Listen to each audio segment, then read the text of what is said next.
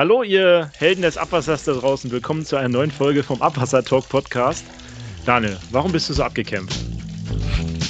Warum bin ich so abgekämpft? Oh, ich komme aus einem langen Gespräch, musste dann noch äh, mit dem Auto jetzt äh, ins Büro fahren. Äh, da zwischen, zwischen dem Gespräch und dem Büro lagen 200 Kilometer. Und äh, das habe ich versucht, fast pünktlich zu erreichen. Habe mich da um 10 Minuten vertan. Also von daher, aber wir haben es jetzt, mit, Mittwoch ist heute, oder? Ja, Mittwoch. Mittwoch 15.15 Uhr 15 und äh, wir zeichnen diesen äh, Podcast auf, also auch ein Hallo äh, von mir nach draußen, an die Abwasserhelden da draußen. Ähm, ja, also deswegen bin ich so ein bisschen abgekämpft, Klaus. Ähm, ja, bin heute schon früh hoch. Wie ist es denn bei dir? Du siehst so frisch und munter aus. Hast du ausgeschlafen? Oh, ich bin, äh, ich bin total entspannt. Ich war gestern noch, noch äh, in Berlin. Bin ich nachts um eins bin ich nach Hause gekommen und den ganzen Tag heute im Büro gewesen bei uns. Von daher bin ich jetzt entspannt und bin gespannt. Was hast du in Berlin was, gemacht? Na, den, wir haben einen Drohnenführerschein gemacht, ähm, äh, wo, wir, wo wir jetzt äh, quasi äh, fünf Kollegen ausgebildet haben, wie man mit Drohnen durch Abwasserkanäle fliegt. Also es ist vielleicht auch die perfekte Überleitung. Wir haben nämlich den Chef, Chef, Chef von den Kollegen da, die äh, gestern beide dabei waren. Und äh, vielleicht Shoutout, wenn die uns zuhören. Der eine von denen ist sogar Influencer, aber nicht für Abwasser, sondern für Grilltechnik. Äh, Benjamin mhm. Siegmund, ich weiß gar nicht, ob unser äh, Gast heute das weiß. Das können wir ja gleich mal weitergehen. Äh, wen haben wir heute zu Gast? Wir haben ähm, den Herrn Dr. Obenaus zu Gast. Der ist Vorstand, äh, technischer Vorstand bei der Emscher Genossenschaft Lippeverband und ähm, ja, hat eine bewegende Geschichte, sag ich mal. Der kann uns ein bisschen was zu erzählen zu verschiedensten Sachen. Und ich sage einfach mal willkommen, Herr Dr. Omaus, äh, in der Runde. Ja. Ja, danke für die Begrüßung, Herr Erik. Ja, ich freue mich hier zu sein und äh, meine, meine Grüße gehen natürlich auch an alle, die da draußen dann äh, das jetzt äh, vielleicht hören und anschauen. Freue mich auf unser Gespräch. Ja, äh, vielleicht stellen Sie sich mal kurz vor. Wir haben meistens so ein bisschen so den Werdegang, wäre interessant. Äh, äh, ähm, vielleicht, äh, äh, wie man äh, zum technischen Vorstand bei der Emscher Genossenschaft wird. das wäre so für viele interessant, die vielleicht dann Nachfolger werden wollen. Ja, das ist doch mal ein Top-Intro. Eine Nachfolgerin. Ich wollte gerade sagen. vielleicht mit der Nachfolgerin schon rein. Ganz dünnes Fangen wir erstmal beim Heute, Jetzt und Hier an, Herr Obenhaus. Wer sind Sie, wo kommen Sie her und was machen Sie? ja, Name ist gesagt worden. Ähm, Frank Obenhaus, ich bin geborener Niedersachse, bin auch also nicht aus dem Ruhrgebiet, sondern äh, in Göttingen geboren, habe dann äh, 20 Jahre in Hannover gelebt, dort auch studiert und promoviert, Bauingenieurwesen. Warum Bauingenieurwesen? Siedlungswasserwirtschaft äh, ist ja das Stichwort ähm, ich wollte eigentlich Biologe werden äh, und äh, mich um den Umweltschutz kümmern und äh, dafür reichte aber mein Abiturdurchschnitt nicht aus. Und ähm, mein Vater kam dann irgendwann mal an und sagte, willst du nicht Bauingenieur werden? Da kannst du doch auch richtig angewandt Umweltschutz machen. Ne? Da gibt es eine interessante Darf ich die Zwischenfrage jetzt stellen? Darf ich die Na, Zwischenfrage klar. stellen? Interessiert jetzt jeder, die Note interessiert jetzt jeden. Das müssen ja, Sie jetzt auch sagen. Ja, 2,9. Das ist doch gar nicht so schlimm. Also ich hätte jetzt mit. Hat aber eben für Bio nicht gereicht. Ne? Okay. Ja, hat für Bio aber eben nicht gereicht damals. Ich wollte, großer Traum war irgendwie auf der Ostsee mit einem Forschungsschiff rumzufahren und irgendwie rumzutauchen. Meeresbiologie wollte ich werden, Meeresbiologe wollte ich werden.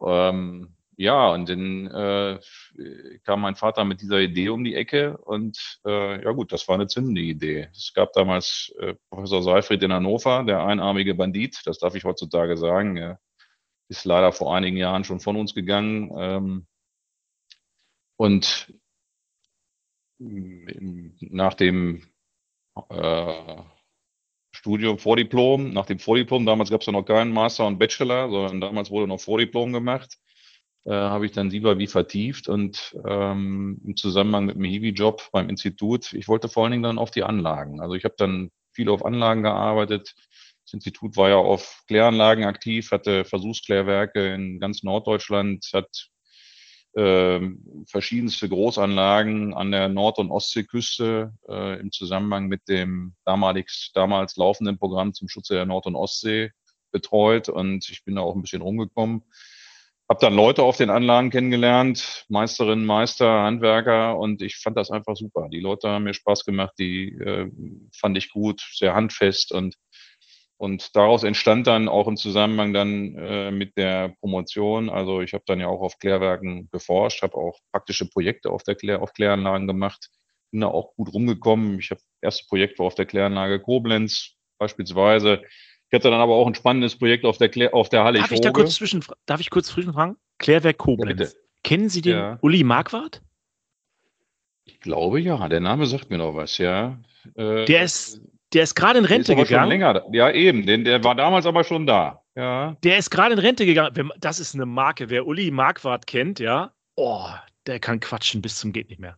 Okay, also ja, das ist aber weit Dingen, äh, dann lernen sie vor allen Dingen dann auch kennen mal, wie das denn läuft, dann halt an Altweiber auf einer Kläranlage im Rheinland. Ne? Das war für mich als Niedersachse ja eine ganz neue Erfahrung. Sind sie da um äh, Winterabend immer schön morgens den Zug um 5.40 Uhr in Hannover genommen, um pünktlich um 10 Uhr auf der Anlage zu sein und äh, für die erste Besprechung. Und wenn ihnen dann der Laborleiter mit so einer Fliege gegenüber sitzt und irgendwie da, weiß ich nicht, ich habe elf auf der Anlage gar nichts mehr läuft, das war interessant. Also das war eine super Sache. Aber Projekt zum Beispiel auf der Hallig-Hoge ganz anders. Ging es um die gesamte Konzeption der Abwassertechnik für eine Hallig, die, auf der im Winter 50 Menschen leben und im Sommer 2000 Touristen sind. Äh, also es gab, war alles dabei. Und am Ende kam für mich raus, ich würde gern Anlagenbetrieb machen. Und das hat mich dann, dann zu einer Bewerbung nach der Promotion bei, den, bei der Emscher Genossenschaft geführt. Und da bin ich jetzt seit 2000. Hab einiges gemacht, aber bin seit 2005 eigentlich immer im Betrieb gewesen. Erst in der zentralen Steuerungsabteilung und dann wirklich im operativen Anlagenbetrieb, war für den mittleren Betriebsbereich in Bottrop äh, zuständig, äh, habe seit 2015 dann den Geschäftsbereich Betrieb auch geleitet mit allen Betriebsanlagen. Ja, und seit 1.12. letzten Jahres dann technischer Vorstand dieses Hauses. Ähm, was gehört dazu? Der Betrieb vor allen Dingen. Es sind 900 mhm. Leute im Betrieb alleine bei uns tätig, aber wir haben auch äh, den Geschäftsbereich Planung und Bau. Wir bauen ja weiterhin sehr viel. Wir haben die gesamte Emscher umgebaut und ihre Nebenläufe haben die abwasserfrei gemacht, sind seit Ende 2021 mit dem Paket, mit dem technischen Paket, was die äh, Kanäle und Pumpwerke angeht, durch und arbeiten jetzt intensiv an der Umgestaltung unserer Gewässer, am Hochwasserschutz also wir investieren auch in den nächsten Jahren noch sicherlich drei bis 400 Millionen Euro pro Jahr. Und das bedeutet, dass wir weiterhin eine große Anzahl von Projektleitungen auch brauchen, äh, die das bewerkstelligen an Emscher und der Lippe. So, wir haben auch ein, wir haben über 1000 Betriebsanlagen, die auch dann mal zu erneuern sind. Das äh, wird Sie nicht überraschen. Wir haben Pumpwerke seit den 50er Jahren in Betrieb, die natürlich in die, jetzt inzwischen mal auch mal erneuert werden müssen. Wir haben Kläranlagen, die äh, alle 20 Jahre auch mal wieder auf den neuesten Stand gebracht werden. Und äh, so setzt sich das Baugeschäft dann eben fort. Und damit das auch alles von den Grundlagen her nach dem, wirklich nach dem neuesten Stand passiert, haben wir auch einen Geschäftsbereich wasserwirtschaftliche Grundlagen und technische Services, die dann auch, am Ende ist das unser Think Tank, die uns äh, helfen von der Regenwasserbewirtschaftung, von der Grundwasserbewirtschaftung, aber auch von der Abwasserreinigung her, äh, da auch die äh, wichtigen Trends nicht zu verpassen, neue Entwicklungen in unseren technischen Anlagenstandard zu integrieren. Wir machen viele Entwicklungsprojekte zusammen mit Universitäten, ein eigenes Technikum mit einer Versuchskläranlage 1000 EW, also die ist, da können Sie großtechnisch äh, Messgeräte testen, was wir tun, zusammen mit Herstellern. Äh, wir können großtechnisch andere Verfahrensweisen ausprobieren, äh, mit geringfügigen technischen Ergänzungen auf diesem Technikum.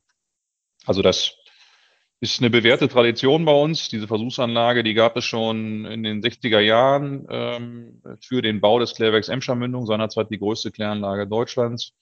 Äh, wir haben das vor einigen Jahren auf den neuesten Stand gebracht und können jetzt hier wirklich was das Herz begeht, das Wasserwirtschaftliche äh, ist dort da zu testen. Also aus diesen drei Bereichen besteht der technische Vorstandsbereich und dann gehört noch die IT dazu. Heutzutage ein Riesenthema, viel mehr als es noch vor 20 Jahren, als ich hier anfing, ein Thema war. IT-Sicherheit, äh, kritisch, also wir sind ein kritisch Anlagenbetreiber. Und das hat natürlich noch zusätzliche, bedeutet zusätzliche Anforderungen für uns, die hier im technischen Vorstandsbereich gebündelt und hoffentlich auch gut abgearbeitet werden. Also es kommt viel zusammen. Ne? Ich habe mal, ich, das ist ja auch der, wir haben, wir haben uns ein bisschen schwer getan, damals ein, ein Thema zu finden für uns, weil es halt so viel zu besprechen gibt. Ich habe mir jetzt hier nebenbei bestimmt sechs Punkte notiert, die alle interessant irgendwie gewesen wären. Äh, auch überraschend, dass Sie den Uli Marquardt kennen, ist auch wieder, den kennt, also das ist auch wieder äh, interessant. Uli, wenn du das hier hörst, ne? Du bist ja jetzt gerade schon in Rente gegangen. Ähm, schöne Grüße an dich. Ähm, ja, ich habe mir jetzt mal auf, also der, der, das Thema unseres Podcasts haben wir uns mal rausgesucht äh, heute, der Beitrag der Wasserwirtschaft zur regionalen Entwicklung. Jetzt bin ich aber, bevor wir da einsteigen, wie sieht die Abwasserentsorgung auf einer Hallig aus? Das will ich jetzt wissen. Wie macht man das? Weil wir sind ja Norddeutsche, also Daniel und ich, und dann interessiert uns das schon mal näher. Ich habe dieses Jahr in Borkum Urlaub gemacht, das erste Mal auf der Nordsee, und es ist bestimmt doch interessant für die Leute, mal da kurz einzusteigen. Ja, das Problem sind die saisonalen Schwankungen. Ne? Das, äh, wie haben wir das seinerzeit versucht zu lösen? Wir haben gesagt, die, die äh, Anlage muss in irgendeiner Form adaptionsfähig sein. Es gab bis dato keine zentrale Kläranlage. Die hatten eine große Teichanlage, wo alles reingeleitet wurde. Äh, auch nicht alles. In Teilen gab es auch viele. Überwiegend gab es äh, mehr Kammergruben, äh, die mhm. dann in die Gewässer auf, den, auf der Hallig selber geleitet wurden. Das war aber nicht mehr äh, zulässig, musste geändert werden. Also war erstmal die Idee, da über einen großen Abwasserteich zu arbeiten, der im Sommer dann entsprechend auf Last fährt und im Winter dann unterlastet ist, aber aufgrund des Volumens entsprechend flexibel ist. Ja, der ist aber bei Hochwasser ist der immer überschwemmt worden. Also das, das war natürlich, dann ist das ganze Wasser in die Nordsee gegangen. Das äh, war natürlich nicht mehr äh, so in Ordnung. Und deswegen sind wir da vom, in dem Fall da von der Stadt Husum gebeten worden, von dem zuständigen Amt, äh, da aktiv zu werden und hatten als Konzept uns eine Biofilmanlage überlegt. Getauchten Festbetten, äh, die dann ja sommers wie winters äh, durchnudeln kann, im Winter dann wahrscheinlich mit erheblicher Unterlast und im Sommer dann, äh, dann auf, auf einer adäquaten Belastungsstufe mit äh, nachgeschalteten ähm, auch wieder Teichen. Das ist ja immer so ganz praktisch, wenn man da noch ein bisschen Volumen hat. Äh, was jetzt da aktuell im Betrieb ist, kann ich jetzt gar nicht mehr sagen. Also da äh, mag sich einiges geändert haben. Ähm, so wie es damals jedenfalls, wie wir es damals vorgefunden haben, äh, war es natürlich nicht mehr so wasserwirtschaftlich in Ordnung. Ne? Das ist also, übrigens, so. Das ist übrigens sehr interessant, weil wir genau morgen äh, eine Aufzeichnung zu Festbettanlagen haben. also ja, ein kleiner Hinweis darauf, also die Folge hiernach ist dann letztendlich handelt von äh, Festbettanlagen. Ähm, mich würde noch mal eine Sache interessieren, bevor wir zum Thema kommen. Ne, jetzt haben Sie Ihre, ich sag mal, Ihre Karriere beschrieben, Ihren Werdegang, ähm, auch gerade jetzt, äh, wo Sie jetzt stehen. Ich glaube, was den jungen Zuhörern äh, allen mal interessiert ist, ähm, was würden Sie jungen Leuten mitgeben, um beruflich so erfolgreich zu sein, wie Sie es jetzt sind oder geworden sind? Ja, da, also äh, ist, ein Kochrezept gibt's da ja nicht, äh, würde ich jetzt mal sagen. Also ich würde immer nur empfehlen, authentisch zu bleiben, äh, nicht in irgendwelche Rollen reinzuschlüpfen, die, äh, die man selber vielleicht gar nicht ausfüllen kann oder möchte auch.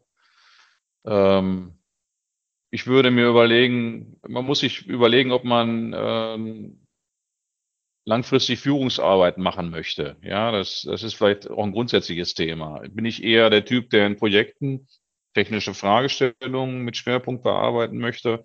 Oder bin ich derjenige oder diejenige, die äh, gerne die Prozesse im Blick hat, Dinge steuern möchte, antreiben möchte? Das ist vielleicht eine grundsätzliche Erwägung, ne, die man ähm, zusammen, also nach dem Studium oder mit dem Abschluss des Studiums äh, sich einfach mal äh, vornehmen möchte, müsste, ne? Also vornehmen muss. Ne? Was für ein Typ bin ich? Bin ich der Typ Führungskraft oder nicht?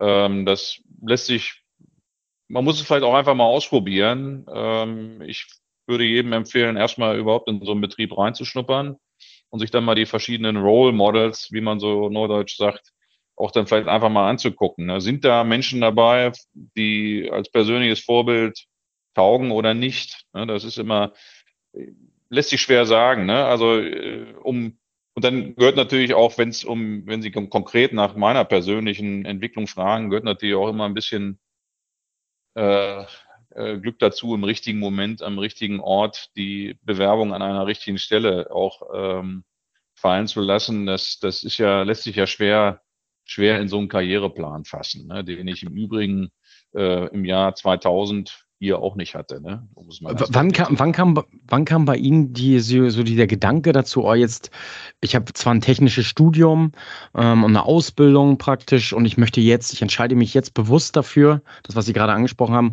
von der Technik hin mich mehr zur Führungskraft zu, äh, zu entwickeln. Wissen Sie das noch? Ja, das, ähm, also ich habe ja als, als Sachbearbeiter hier angefangen. So, da war, konnte ich ja verschiedenes hier kennen. Ich habe hier angefangen, das war natürlich eine, vielleicht auch für mich jetzt persönlich Glück. Ich habe hier in der technischen, im technischen Controlling angefangen, also auf in, schon gewisse, also konnte ich viel kennenlernen, aber auch Planung und Bau, also sämtliche technischen Disziplinen, die wir so im Hause auch schon damals hatten, konnte ich äh, damit kennenlernen und äh, habe dann gemerkt, ähm, dass auch, wenn es um, um wirtschaftliche Dinge geht, also Vergütung, Gehalt und so, dass einfach auch, äh, wenn ich da mehr wollte, also ich, ich habe da nur gesehen, wenn ich da mehr will, dann muss ich mich auch in Richtung Führungskraft entwickeln. Ne, das eine gehört dann zum anderen. Äh, ja, so so, und dann war für mich dann auch klar, nee, dann, äh, dann probiere ich das mal aus. Ne? Dann, dann mache ich das jetzt mal. Das heißt also, ich habe mich dann eben gezielt auf Leitungsstellen beworben, mich dafür interessiert, habe auch dann zum Beispiel mich äh, beworben für, äh, wir haben schon damals so, so Nachwuchsprogramme gehabt, wo ähm, alle, die es sich, die, die sich dafür interessierten, zum Beispiel so einen Test machen konnten hier. Es gibt ja so Potenzialanalysen, weiß nicht, ob Ihnen das was sagt, so Eignungsdiagnostik mhm. aus dem, wird heutzutage immer noch gemacht, in, wahrscheinlich in einer anderen Form, aber so, dann da haben wir, äh, da gab es damals Ausschreibungen bei uns, wo hieß, alle, alle, alle, die sich interessieren, dafür Führungskraft zu werden, die können sich jetzt mal bewerben und die können dann auch so einen Test mal machen. Mit, also das bestand aus dem schriftlichen Teil und auch einer aus einem mündlichen Interview. So, und das habe ich mir dann, das habe ich dann gemacht. Ne? Äh, ich bin dabei, muss ich aber auch oft, sage ich auch ganz offen, äh, das, es war ja nicht so, dass mir dann im Ergebnis dieses Tests gesagt wurde, also ganz klar, die äh, Leiter kennt nur eine Richtung, sondern ich habe auch kritisches Feedback bekommen zu den Dingen, wie das dann so ist als, als jüngerer Mensch. Sie, sie gehen ja nicht als reife Führungskraft in so ein, in so ein Verfahren, sondern sie gehen ja so da rein, wie sie sind. Ne? Und äh, da ist ja keiner sofort auf 100 Prozent. Oder wenn, dann sind es nur die wenigen Naturtalente, ne, zu denen ich mhm. äh, vermutlich nicht zähle. Trauen Sie so, sich zu sagen, was die das. Kritik war? Damals so? Erinnern Sie sich daran noch, was man, was man so noch lernen musste damals? So? Ja, oder die Selbstreflexion, die man als erstes wahrscheinlich hatte, ne? wo man damit mal konfrontiert oder in Gedanken gekommen ist, wo man sich selbst reflektieren musste, okay, ne, da muss ich über mich hinauswachsen. Ja, also äh, ein Thema war zum Beispiel, ähm, wie, wie flexibel oder wie, wie schnell ändere ich meine Zielsetzung. Ja, das war nämlich aus Sicht der damaligen Diagnostik äh, zu schnell. Ja, ich war also sehr flexibel, ist aber für eine Führungskraft gar nicht mal so top. Ja, echt? Also, weil sie müssen ja Ziele verfolgen, an denen müssen sie ja auch dranbleiben. Ja, also es ging dann, es geht dann darum, wie hartnäckig sind sie an bestimmten Dingen dran. Ne? Und äh, da habe ich, da habe ich schon das Feedback bekommen seinerzeit. Äh, also hier an der Hartnäckigkeit musst du aber arbeiten. Ne? Okay. Solltest du arbeiten. Krass. So. Ja. Ja, gerade auch, weil bei uns, wir haben ja heute auch das Thema, das passt vielleicht dann gut als Einstieg, äh, Beitrag der Wasserwirtschaft zur ähm, regionalen Entwicklung, haben wir ja gesagt. Und auch da ist ja genau das Thema, ne? Langfristige Ziele verfolgen, dranbleiben, und äh, gerade als Wasserwirtschaft hat man ja so lange, ich weiß nicht, wir haben vorhin gesprochen, wir hatten ja auch den äh, Uli Petzel schon als Gast bei uns im Podcast über die Emscher Erneuerung. Da hat er erzählt, wann das mal losging. Irgendwie bei einer, bei einer äh, Bundesgartenausstellung oder sowas war das. Da ging es mal los oder so. Äh, und da war dann irgendwie die Umweltminister dabei und dann haben sie gesagt, nee, wir müssen jetzt hier diese Emscher erneuern. Das kann nicht mehr so sein. Und dann hat das über Jahrzehnte gedauert, bis das mal losging, ne? Also, also die ersten Ideen entstanden Ende der 80er Jahre und ich habe ja gerade gesagt, 2021 ist die Emscher abwasserfrei gewesen, daran können Sie bemessen. Also wir reden über drei Jahrzehnte. Ähm, die gebraucht wurden, um auch zum Beispiel bei uns im Hause die Überzeugung äh, durchzusetzen, dass, dass das ein äh, Projekt, ein erstrebenswertes Projekt ist, was, äh, wo, wo, was unbedingt umgesetzt werden sollte. Also es gibt noch dokumentierte Quellen aus, selbst aus unserem Hause, aus den Ende der 80er Jahre, die gesagt haben, naja, die Emscher ist auf ewig ein schwarzer Fluss. Ne? Mhm. So, so, das macht einfach deutlich, in, in welchen zeitlichen Perspektiven äh, man für solche Riesenprojekte dann denken muss. Ne? Also jetzt ist das nun wirklich aber auch natürlich was ganz Besonderes. Ne? Also auch von der, von der Dimension her, glaube ich, nicht so richtig, also nicht mit vielen anderen Projekten vergleichbar. Mhm. Nee, das ist ja. Aber ist ja ein gutes Beispiel dafür, was, äh, was es heißt, hartnäckig an einem bestimmten Ziel dran zu sein. Ja, das äh, war ja der Aufhänger Ihrer Frage und ist eigentlich exzellentes Beispiel dafür, ähm, dass man auch Dinge nicht aus dem Blick verlieren sollte, wenn man sie doch, wenn man sie dann zu einem gewissen Zeitpunkt als erstrebenswert und äh, zur Umsetzung erklärt hat. Jetzt haben wir ja verschiedene äh, Themen schon gehört. Wir haben irgendwie handfeste Leute, haben Sie vorhin gesagt. Äh, das kann ich auch nur bestätigen. Wir haben ähm, technische Fragestellungen, wir haben Fragestellungen, haben wir vorhin was gehört von Kritis, also auch Sicherheit und, und, und Versorgungssicherheit, denke ich, sage ich jetzt mal einfach mal als Stichwort. Und wir haben das Thema Umwelt, ja, das ist ja auch äh, ein Thema Umweltgesundheit. Ähm, regionale Entwicklung, Wasserwirtschaft, der Fluss durchzieht ja auch, sage ich mal, die Region, ja. Ähm, ich kenne dieses große Wimmelbild von euch. Ähm, so ein bisschen, ne? wo man sagt, okay, ähm, äh, was, was spielt da alles rein? Was ist aus Ihrer Sicht so diese größte Herausforderung, an der wir irgendwie arbeiten müssen? Oder als, wo Sie sagen, als Emscher Genossenschaft, Lippeverband, wo arbeitet man? Äh, sagen wir, wir haben das jetzt technisch alles gelöst, weil der Fluss ist ja abwasserfrei, wir können uns jetzt ein bisschen zurücklehnen? Oder was sagen Sie, wo ist so das, wo, wo, wo Sie jetzt Ihre Schwerpunkte jetzt sehen für die nächste, nächste hartnäckigen Veränderungen? Gut, die Emscher und ihre Nebenläufe sind jetzt abwasserfrei, aber daraus jetzt lebendige Gewässer zu machen, ist jetzt der nächste, der nächste Meilenstein. Ja, da reden wir über, jetzt ist ja, jetzt haben wir die Chemie einigermaßen hergestellt, aber von der Morphologie müssen wir jetzt am Hauptlauf, äh, können wir jetzt noch, noch nicht sprechen, also dass die jetzt in einem Zustand ist, wie sie langfristig äh, auch was die Erwartungen der Bürgerinnen und Bürger angeht, also zurechtgestellten Erwartungen angeht, da äh, fehlt natürlich noch eine ganze Menge. Wir haben 50 Prozent unserer Nebenläufe schon ökologisch umgestaltet. Heißt aber auch nur, dass 50 Prozent der Nebenläufe noch umzugestalten sind.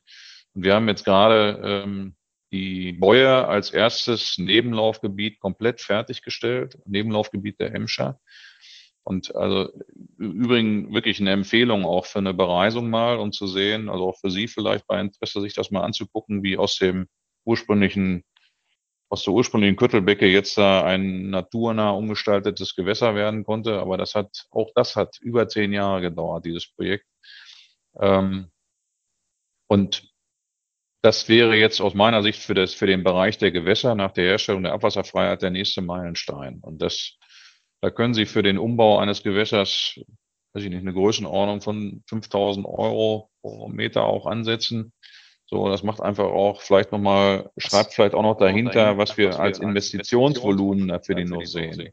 Ja, und da kommen jetzt aber die aktuellen Anforderungen natürlich dazu. Also, Stichwort Hochwasserschutz. Wir haben 2021 hier im, in Nordrhein-Westfalen eine Riesenzensur erlebt mit dem Hochwasser an der A. Äh, Gott sei Dank nicht am Emsch, an der Emscher und der Lippe, aber äh, das war jetzt eine Frage von Glück in Anführungsstrichen, dass diese Starkregengebiete nicht über den Emscher Lippe gebieten, sondern äh, über der Eifel da zum Fahren kamen. Äh, auch unsere Einrichtungen wären bei diesen Niederschlagsmengen an ihre Grenzen gekommen oder darüber. insofern haben wir uns äh, direkt danach auch im Auftrag unserer Aufsichtsräte äh, nochmal ein Hochwasserschutzprogramm vorgenommen. Wir müssen sowieso unsere Deichanlagen, das weiß ja vielleicht auch nicht jeder, wir betreiben ja auch über 100 Kilometer Flussdeiche an Emscher und Lippe, die zum Teil auch äh, in Verbindung mit dem Bergbau und den Weltkriegsgeschehnissen auch immer mal wieder aufgearbeitet worden sind, aufgehört worden sind. Also das sind äh, zum Teil sehr alte bauliche Strukturen, die zu sanieren sind. Und in Verbindung mit diesen Sanierungen werden wir auch den Hochwasserschutz nochmal verbessern, ähm, werden da überall noch einen Klimafolgenzuschlag draufpacken. Wir werden da, wo wir es können, noch weitere Notpolder einrichten. Also das Ganze steht unter dem Schlagwort Erhöhung der Resilienz unserer Hochwasserschutzeinrichtungen, unseres Gewässersystems insgesamt. Mit Blick auf das, was da noch kommen mag. Ähm, Klimawandel hat auch zur Folge, dass unsere Gewässer mehr unter Stress kommen werden. Stichwort Wärme. Die Lippe ist äh, unser eins der Vorzeigegewässer Nordrhein-Westfalens. Wir messen dort im Sommer zeitweise 28 Grad Celsius Wassertemperatur und das ohne Kraftwerke, die inzwischen ja überwiegend alle außer Betrieb sind, also die Kohlekraftwerke, die seinerzeit ja noch für eine gewisse Erwärmung der Lippe gesorgt haben. Das brauchst nicht mehr. Dafür reicht schon, äh, reichen schon zwei warme Sommermonate, um solche Darf Temperaturen. Ich mal kurz fragen, ist das ironisch gemeint gewesen mit dem 28 Grad und Vorzeigegewässer oder das habe ich jetzt nicht verstanden. 28 Grad hört sich für mich nee, sehr warm an. Das Vorzeige, Vorzeigewasser, das Vorzeigegewässer ist nicht ironisch gemeint. Das ist, äh, wir, äh, das ist eine, eins der schönsten Gewässer des Landes Nordrhein-Westfalens, was wir im Auftrag des Landes auch bewirtschaften. Und also insofern ganz ernst gemeint Vorzeigegewässer, auch was inzwischen die Struktur angeht. Die 28 äh, Grad, ist das nicht zu warm? Das ist äh, eine grenzwertige Temperatur, genau. Ja, und deswegen, äh, des, deswegen sage ich es. Also wir haben da auf der einen Seite etwas schon sehr hochwertiges stehen, was mhm. äh, wir haben eine, was strukturell inzwischen schon an vielen Stellen und Kilometern äh, Ufer entfesselt ist, wo sich vieles bewegt, wo die Ökologie einen Riesenschritt nach vorne gemacht hat, muss man für die Lippe nämlich auch feststellen. Die war auch ja früher ein stark regulierter und menschlich überprägter Fluss. Und ähm, das Gewässer gerät zunehmend, die Gewässer geraten zunehmend unter Temperaturstress. Deswegen befassen wir uns nicht nur mit Hochwasseraktionsplänen und Roadmaps, sondern auch mit tatsächlich auch mit Dürremanagementfragen.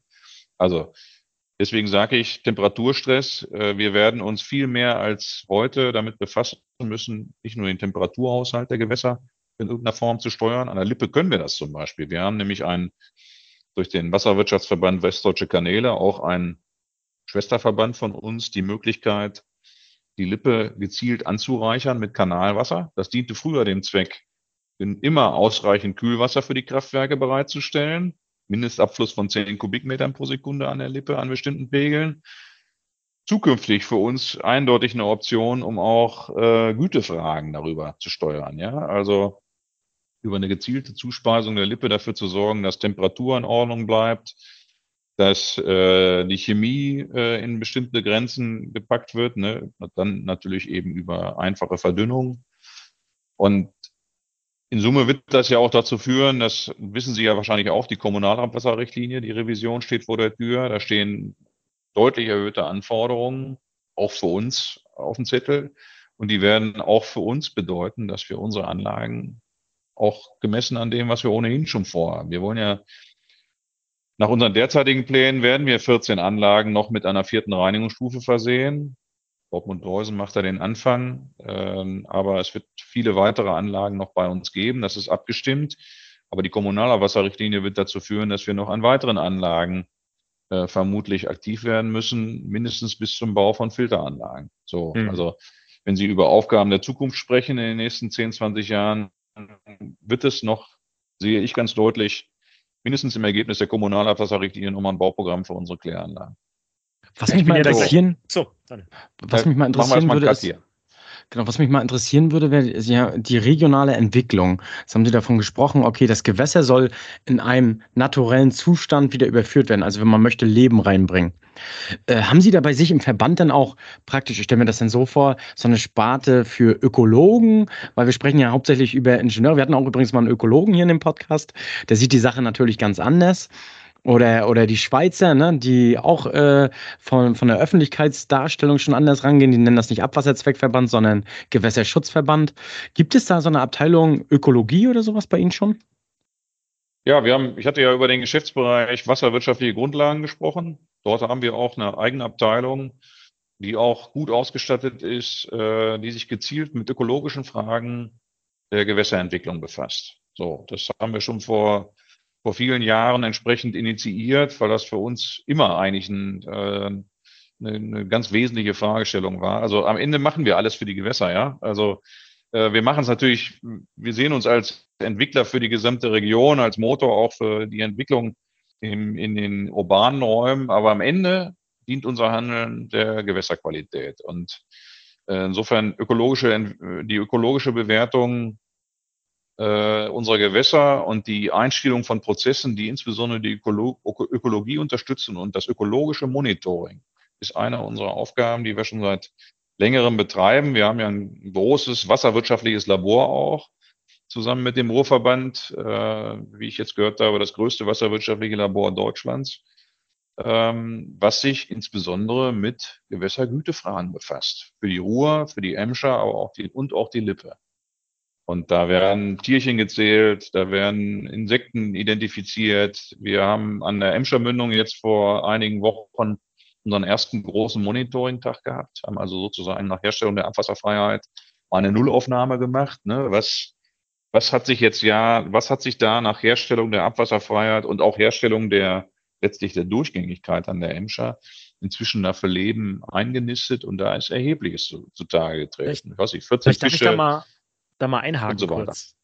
Ähm, also, weil Sie das gerade sagen, Abwasserlabor. Also ich kann nur sagen, ich war jetzt auf mehreren Tag der offenen Türe und mit meiner Tochter und mein, mein Sohn auch. Und da haben die, ähm, die fanden das total langweilig, bis sie zu dem Thema Labor gekommen sind. Und da haben die bei so einem Tag der offenen Tür einen Eimer Wasser aus dem Fluss geholt. Und dann durften die mit so Becherlupen die Tiere zählen. Und dann haben die geguckt, welche drin sind und haben geguckt, okay, haben so eine, eine, Tabelle gehabt, wenn du das findest, ist es ein gutes Gewässer, wenn du das findest, ein schlechtes Gewässer. Da haben die sich stundenlang mit beschäftigen können, was für Tierchen da im Abwasser sind. Das führt jetzt dazu, meine Tochter hat jetzt Geburtstag am 3. November und sie will unbedingt einen Kläranlagengeburtstag machen. Da habe ich gesagt, ja, okay, äh, hat, vergisst sie nach einem Tag wieder. Drei Tage lang hat sie jetzt erzählt, bla bla bla, ich gehe ja dann mit meinen ganzen Leuten auf die Kläranlage und feiere meinen Geburtstag da. Stark. Also äh, Nachwuchsförderung kann auch äh, durch sowas Einfaches passieren, dass man, das macht ihr ja auch, dass ihr an so Gewässer geht und den Leuten schult. So. Und jetzt meine Anfrage, das müssen wir hinterher noch klären. Meine Nichte wohnt in Bochum. Und die war jetzt letztens zu Gast, weil ja äh, Einschulung war von meiner Tochter. Und die muss ein Schülerpraktikum machen. Da habe ich gesagt, kein Problem. Da fahren wir zusammen rum und besuchen Kläranlagen.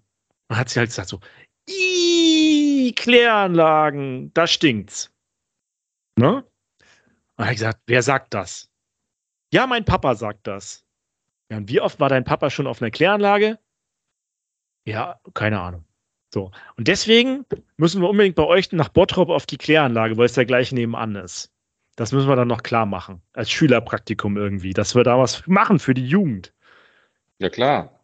Also das ja, äh, also, mit Begeisterung müssen wir das machen, auf jeden Fall. Also bis alle, bis alle ihre Geburtstagspartys auf Kläranlagen feiern. Ja, das musste ich hier nebenbei mal erzählen. Das, wir haben leider immer nur die blöde, die blöde Arbeitssicherheit. Das ist immer so das eine, dass das Thema und das äh, Thema Hygiene ist eben auch immer eins, was so ein bisschen da die, die, den Enthusiasmus dann vielleicht runterholt. Aber wenn wir in irgendeinem Sozialraum da eine Party machen, das, das geht nicht. Also das kann man natürlich mal machen. Ja, die ganze Zeit im Leid. Vielleicht mal einen Einblick ins Abwasserlabor. Wobei jetzt muss, muss man eben sagen, wir haben ja das Abwasserlabor auf den Anlagen, das habe ich jetzt auch so nicht mitgezählt. Ne? Wir haben, ich meine jetzt da unser großes wasserwirtschaftliches Labor im, in der Hauptverwaltung hier von, ähm, von uns. So, und die kümmern sich eben wirklich, die machen Saprobien-Index, die zählen auch die Viecher, die machen Makrozobentos-Bestimmungen, um äh, auch mitzubekommen, wie sich dann die Artenvielfalt bei uns entwickelt. Da haben wir inzwischen jahrelange Statistiken die deutlich ausweisen, dass durch das, was wir da gemacht haben, die Artenvielfalt äh, in Summe massiv nach oben gegangen ist. Ne? Also wenn es überall wird ja Artensterben beklagt. Wir äh, haben nachgewiesen, dass sich durch unsere Aktivitäten da in den Einflussgebieten, insbesondere da in Gewässernähe, die Artenvielfalt erhöht hat. Das ist ja auch mal ein, ein schönes Ergebnis, ne? wo es eigentlich sonst immer nur nach unten geht. Ne? Ein Hot Take, Klaus. Jetzt haben wir ja, wir haben ja viel über technische Aspekte gesprochen. Was ist mit der, mit anderen Dimensionen? Findet ihr noch im Rahmen des Mitarbeitermangels oder Fachkräftemangels überhaupt noch die Leute dann, die das machen wollen? Oder wie motiviert ihr die Leute, das machen zu wollen? Oder wie, wie, wie läuft das bei der, bei, bei, euer, bei der Emscher Genossenschaft Lippeverband? Wie läuft das bei euch? Oder läuft das gut? Oder was kann man da tun? Also ich glaube, wir, also wir machen da alles, glaube ich, was, was man sich da so inzwischen vorstellen kann. Wir wir bespielen Social-Media-Kanäle.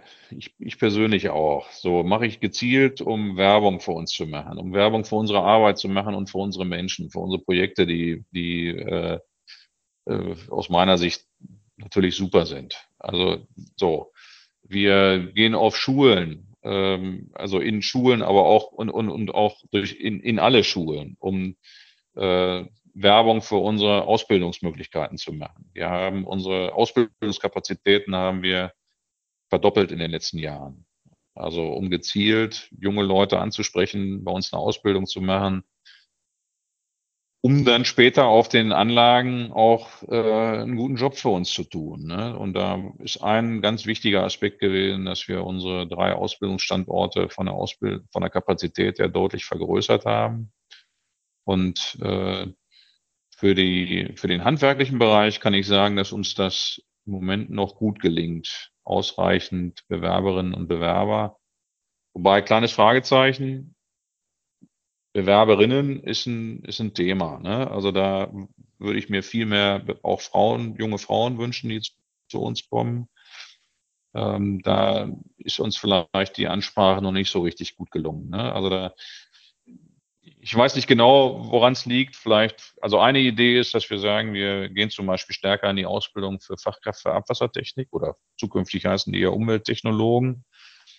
Das ist vielleicht etwas, wo wir äh, dann auch stärker junge Frauen ansprechen können, als jetzt klassisch, äh, was, was bilden wir aus? Elektroniker, Mechatroniker, Industriemechanikerinnen und Mechaniker.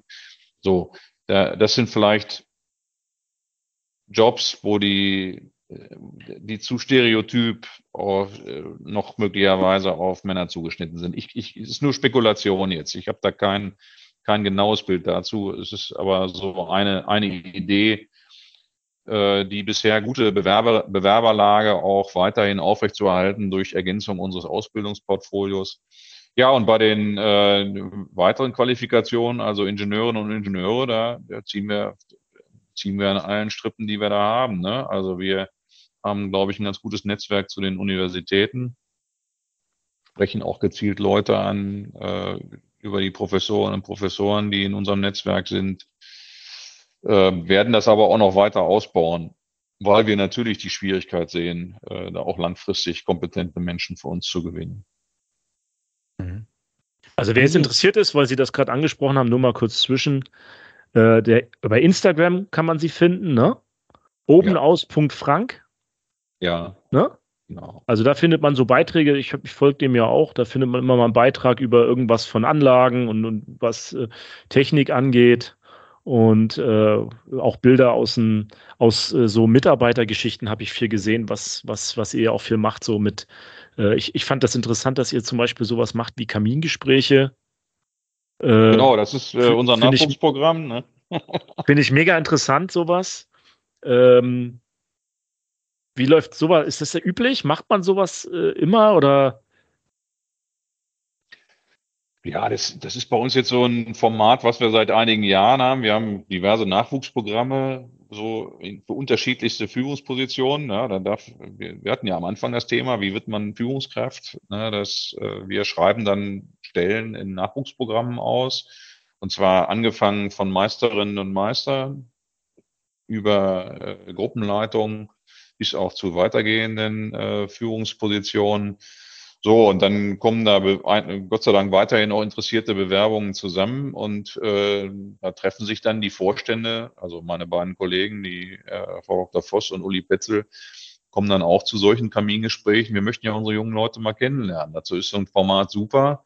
Die haben vielleicht auch mal ein paar Fragen an, an, an uns, ja, ne, wie, äh, ja, äh, wie wird man denn das und das? Äh, ich, interessiere mich für dies und jenes. Äh, was für Chancen gibt es denn bei der Emscher Genossenschaft und den Lübbeverband aufzusteigen? Also alle möglichen Dinge kommt man mal im lockeren Rahmen zusammen.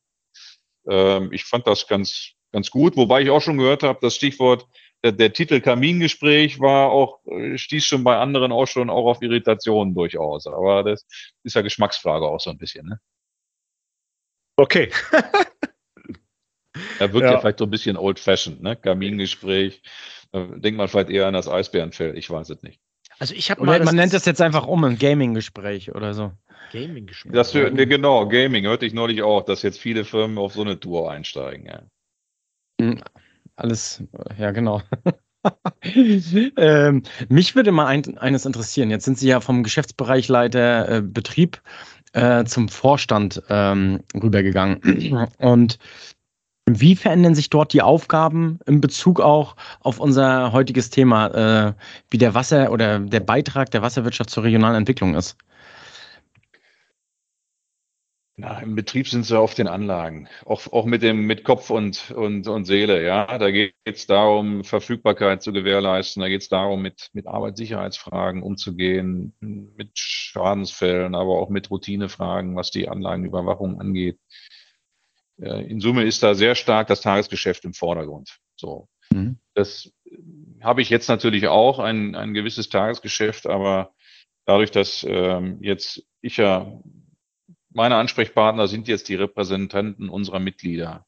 Also am Ende mache ich jetzt, ist mein Arbeitsvertrag ein Papier, was, äh, was ich jetzt vom Aufsichtsrat bekomme, ja, der äh, von unseren beiden Aufsichtsräten, äh, in denen äh, beides, in, in beiden Räten äh, ist der Vorsitz bei kommunalen Repräsentanten, also beim Oberbürgermeister der Stadt Herne beispielsweise, Herrn Dr. Duda, oder beim Landrat des Kreises Recklinghausen, Herr Klimpel. So, und damit rücken automatisch Fragen der Region, der Regionentwicklung in den Vordergrund, auch in den Fragestellungen, die mhm. sich in dieser Interaktion ergeben. Da äh, geht es dann darum, wo kommt das blaue Klassenzimmer hin? Ja, wir machen, arbeiten gerne mit dem, mit einem blauen Klassenzimmer. Also will sagen, wir öffnen gezielt an einer gewissen Gewässerstrecke in, in der Stadt, in einem, in einer, in einer Kommune das Gewässer, eins unserer Gewässer, um Schulen die Möglichkeit zu geben, das zu tun, Herr Jilk, was Sie gesagt haben, mal mit dem Kescher hinzugehen, Viecher zu identifizieren.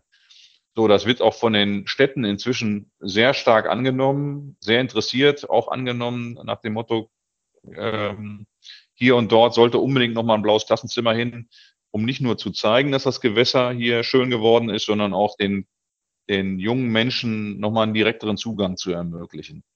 So, also insofern hat sich sehr stark die Perspektive für mich geändert mit Blick darauf, was unser Handeln für das bewirkt, für diejenigen bewirkt, die letztlich unser Geschäft bezahlen, nämlich unsere Mitglieder. Und das sind zu äh, vom, vom, vom Beitragsaufkommen zu 80 Prozent unsere kommunalen Mitglieder. Es geht aber auch um Fragen der Industrie. Äh, ich hatte neulich einen Termin mit einem großen Industrieunternehmen der, in der Region, äh, die vor allen Dingen sichergestellt haben wollen, dass sie weiterhin Abwasser aus ihrem Betrieb, gereinigt natürlich, dann einleiten können. Ja, die brauchen eine geregelte Vorflut, damit sie weiterhin ihren Betrieb am Laufen halten können. Also, damit sie auf Deutsch gesagt nicht in, den, äh, in die Verdrückung kommen, äh, umzusiedeln. Ja, das ist, das ist also damit, solche Fragestellungen rücken sehr stark jetzt in den Fokus für mich. Ähm, und das ist vielleicht, das beschreibt vielleicht am besten, wie sich die, die Perspektiven geändert haben. Es ist ja schon, also das ist ja genau das, was das Thema eigentlich beschreibt, ne?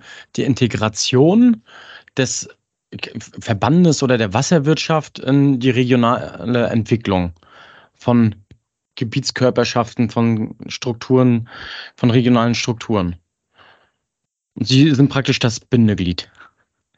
Naja, also ich, ich glaube, insbesondere nach den letzten Jahren mit den äh, einschneidenden Wetterereignissen ist, glaube ich, auch mehr Menschen klar geworden, dass ohne eine funktionierende Wasserwirtschaft auch ja, äh, Stadtentwicklung nicht mehr möglich ist. Ja, also äh, wenn ich mir nicht dessen bewusst werde, wie, äh, wie das Wasser in meiner Stadt oder in meinem Ballungsraum funktioniert und wie ich es so managen kann, dass ich beides hinbekomme. Also eine, eine Stadt, die attraktiv bleibt für junge Menschen, die da idealerweise auch mal leben möchten und dahin ziehen.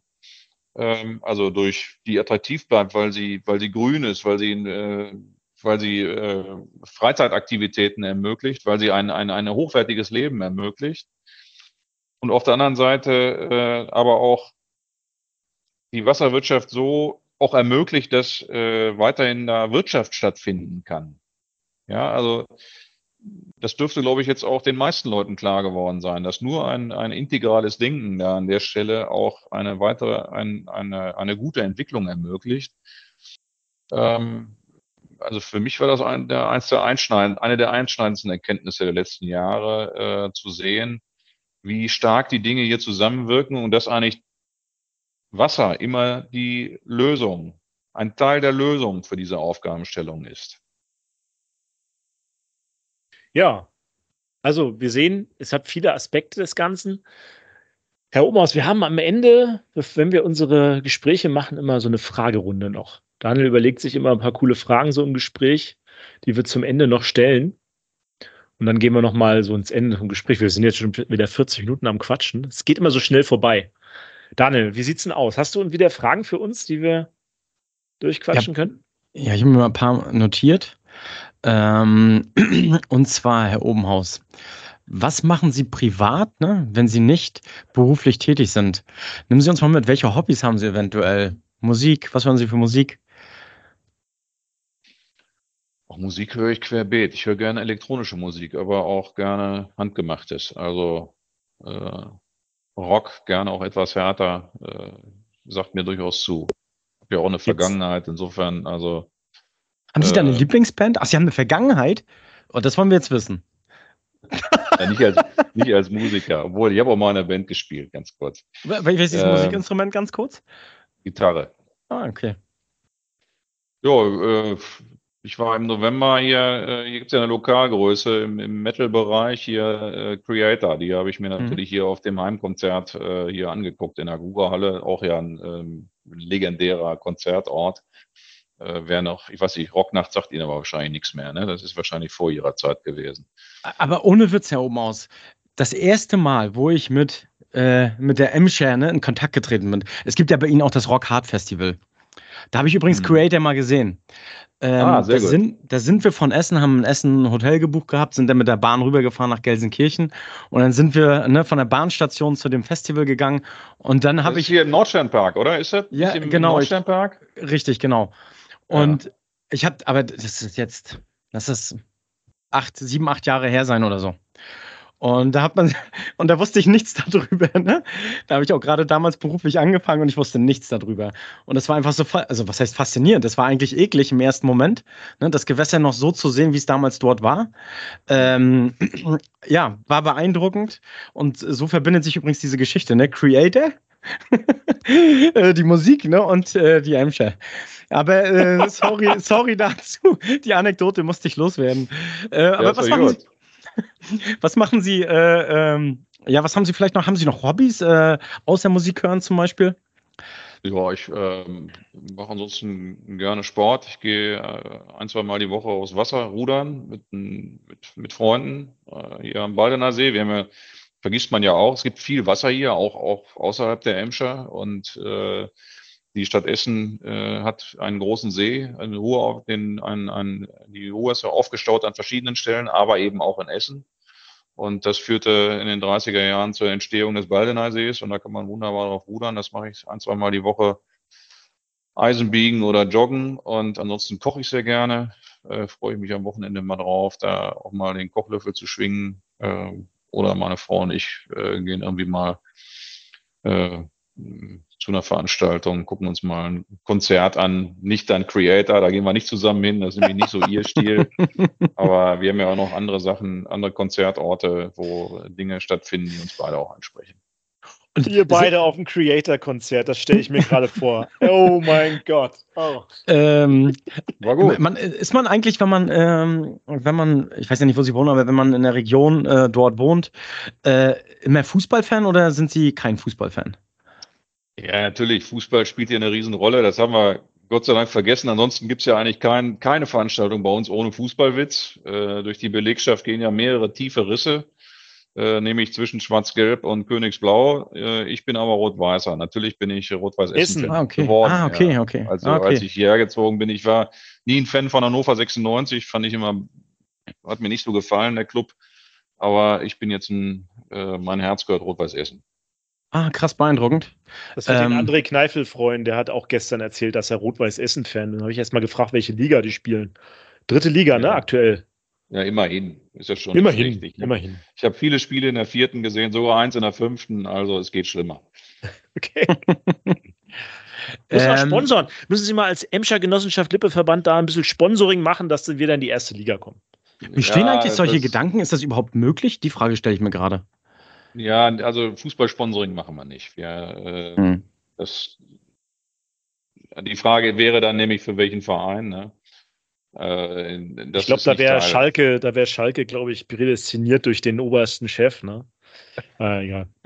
ja, also, das ist eine Frage dann an Uli Petzel, genau. okay.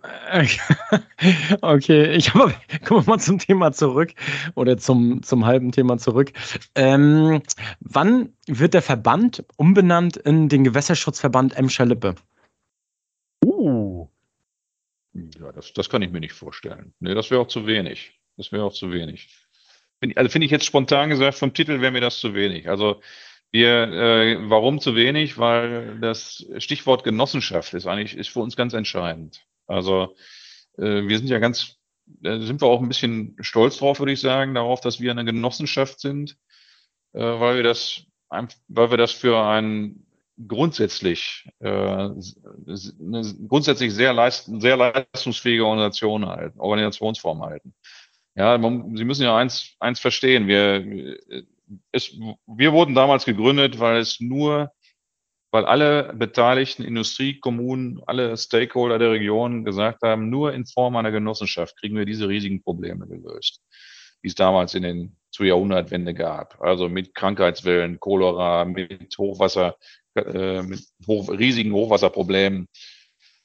Am Ende ging es darum, hier äh, für die Region etwas zu erstellen, was die Region in die Lage versetzt, dass man hier, dass man hier weiter leben konnte, dass man hier gut arbeiten konnte, dass äh, Kohle gefördert wurde, dass Stahl gekocht wurde. Also die, die Wasserwirtschaft war schon damals ein Ermöglicher. Vielleicht nicht mehr in dem Sinne, den wir heute gerne gebrauchen würden, ging ja damals darum, äh, das Wasser eben, das Schmutzwasser aus der Region zu bringen, äh, die Menschen vor Überflutung zu schützen und natürlich auch die Industrie.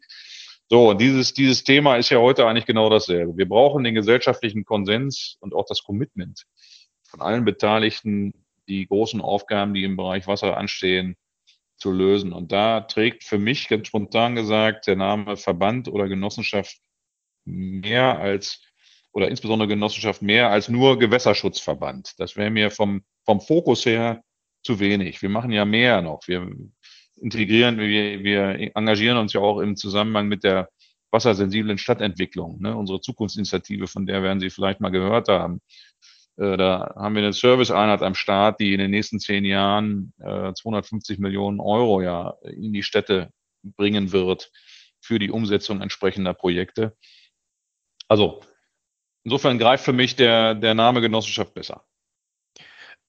Finde ich super interessant. Also danke, das werde ich nochmal mitnehmen, darüber werde ich nochmal intensiv nachdenken. Ähm, aber damit hat sich vielleicht auch meine nächste Frage geklärt, aber Sie können mal kurz darauf eingehen. Öffentliche oder private Betreiber? Ich persönlich sehe das nicht dogmatisch, aber ich glaube, dass äh, Wasserwirtschaft in der öffentlichen Hand gut aufgehoben ist und als Non-Profit-Unternehmen gut, äh, sehr gut darzustellen ist. Also ich finde es grundsätzlich heikel, wenn mit Wasser Gewinn gemacht werden kann. So, das würde ich schon sagen, so als äh, Position, wobei ich mit vielen privaten Betreiber persönlich gute Kontakte pflege. Ich habe da keine Berührungsängste. Die machen auch gute Arbeit. äh, natürlich auch gute Arbeit, ähm, machen das Trinkwasser genauso sauber und das Abwasser genauso sauber, wie wir das können, sind nicht die schlechteren Handwerker oder die schlechteren Siedlungswasserwirtschaftler. Aber aus meiner Sicht ist das ein Thema der öffentlichen Hand. Und sollte mhm. es auch bleiben, weil es ein öffentliches Gut ist. Dezentrale oder zentrale Entwässerung? Ja, na gut, die zentrale Abwasserreinigung ist effizienter als die dezentrale. So, also wenn es ums, wenn Sie nur nach dem Geld fragen und nach der Leistungsfähigkeit gemessen an Ablaufwerten und nicht mit der Kanone auf Spatzen schießen wollen, ist die, ist die, ist die zentrale Abwasserreinigung und Ableitung für mich die leistungsfähigere. Äh, es kommt natürlich ein bisschen darauf an, über den Anschluss einer äh, Alpenhütte müssen wir da nicht diskutieren. Dass da dezentrale Lösungen ab einem gewissen Zersiedlungsgrad die besseren sind, äh, ist mir auch klar. Wir betreiben ja auch kleinere Kläranlagen. Ja, also äh, ist vielleicht nicht so richtig deutlich geworden. Wir haben zwei Anlagen, die sind kleiner 500 EW. Sowas gibt's bei uns auch. Ne? Und das gibt's bei uns deswegen, weil man eine zentrale Lösung, Stand heute, mit äh, vernünftigen, äh, noch zu keiner vernünftigen wirtschaftlichen Lösung führen konnte. Jetzt nehmen wir mal an, Sie sind 20, 20 Jahre alt und wollen nochmal neu studieren. Was würden Sie jetzt nochmal angehen?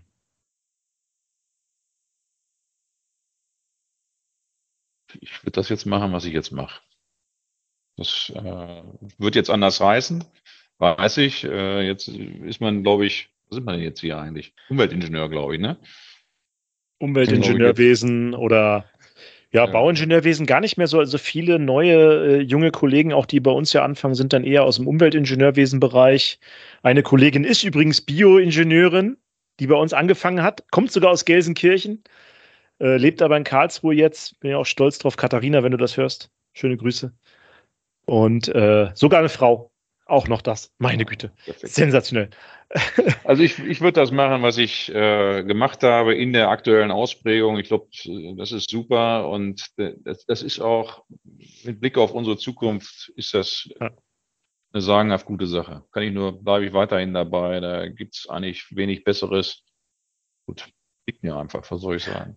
Also ich wollte sagen, Ihr Satz, ich würde das machen, was ich jetzt mache, ist ein super Schlusswort äh, für den Podcast, für die Folge. Ich danke Ihnen von aller Herzen, Herr Obenhaus.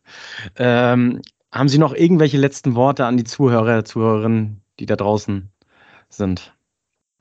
Ja, vielleicht äh, als Fortsetzung dessen, was ich gesagt habe. Also, wenn ihr daran denkt, an eure Zukunft denkt, an, an die Jobs, die ihr mal machen wollt, denkt immer an die Umweltwissenschaften, werdet gerne Umweltingenieurin oder Umweltingenieur oder in, in, in handwerklicher, auf der handwerklichen Seite etwas in diese Richtung. Das sind Jobs mit Zukunft, wo wir einen unheimlichen Bedarf haben, wo aber auch viel Erfüllung drin steckt. Das kann ich aus persönlicher Sicht nur sagen.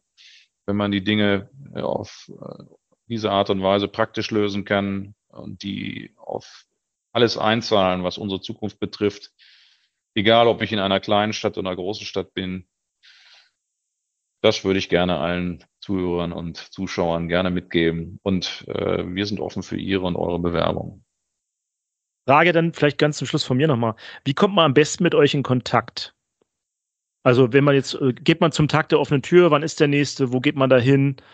Äh, ist da irgendwie, wie kommt man am besten zur EGLV? Also als erstes würde ich mal für diejenigen, die äh, jetzt vielleicht nicht unbedingt in Essen wohnen, äh, unsere Homepage empfehlen. Die ist sehr aussagekräftig, enthält E-Mails, äh, äh, Mailadressen für schon für Praktikumsanfragen. Ja, wir vermitteln ja auch Schülerpraktika. Ja, damit fängt ja bei uns der Kontakt an. So, wir richten jedes Jahr unseren Girls Day aus, äh, der sich natürlich vor allen Dingen an äh, junge Frauen hier aus der Region richtet oder aus der Stadt Essen. Ähm, so in der Reihenfolge. Homepage, Social Media Accounts und äh, da wird man auch fündig, da kommen auch regelmäßig Hinweise zu öffentlichkeitswirksamen Aktionen unseres Hauses. Okay. Also Klaus. mir hat's mega, mir hat's mega Spaß gemacht, muss ich mal sagen. Ich fand das richtig. Zwischendurch kurz Daniel bei WhatsApp geschrieben, meinte, ist das ein geiles Gespräch. müssen wir, müssen wir, äh, äh, müssen wir auf jeden Fall dran anknüpfen. Ja. Können wir sehr gerne machen. Das Vielleicht machen. mal auch zu technischen Fragestellungen. Also, also mir, mich, mich interessiert ja für die Zukunft noch, wir werden auch äh, Mekana als Thema noch haben. Da weiß ich ja, dass Sie Ihre Doktor- oder Diplomarbeit drüber geschrieben haben. Tuchfilteranlagen. Diplomarbeit. Diplomarbeit. Das wird auch noch ein Thema sein äh, für die Zukunft. Ähm, und äh, ja, da müssen wir mal gucken, dass wir da in Kontakt bleiben auch. Ja. Sehr gerne. Hat mich auch gefreut. Hat Spaß gemacht. Klaus, hast du noch irgendwelche letzten Worte? Ja, Leute, Pantarei. Das Wasser fließt immer bergab. Bis dann. Ciao. Herzlichen ja, Dank war doch gut. Beiden, ne? Also, es war richtig toll. Also ich fand es richtig,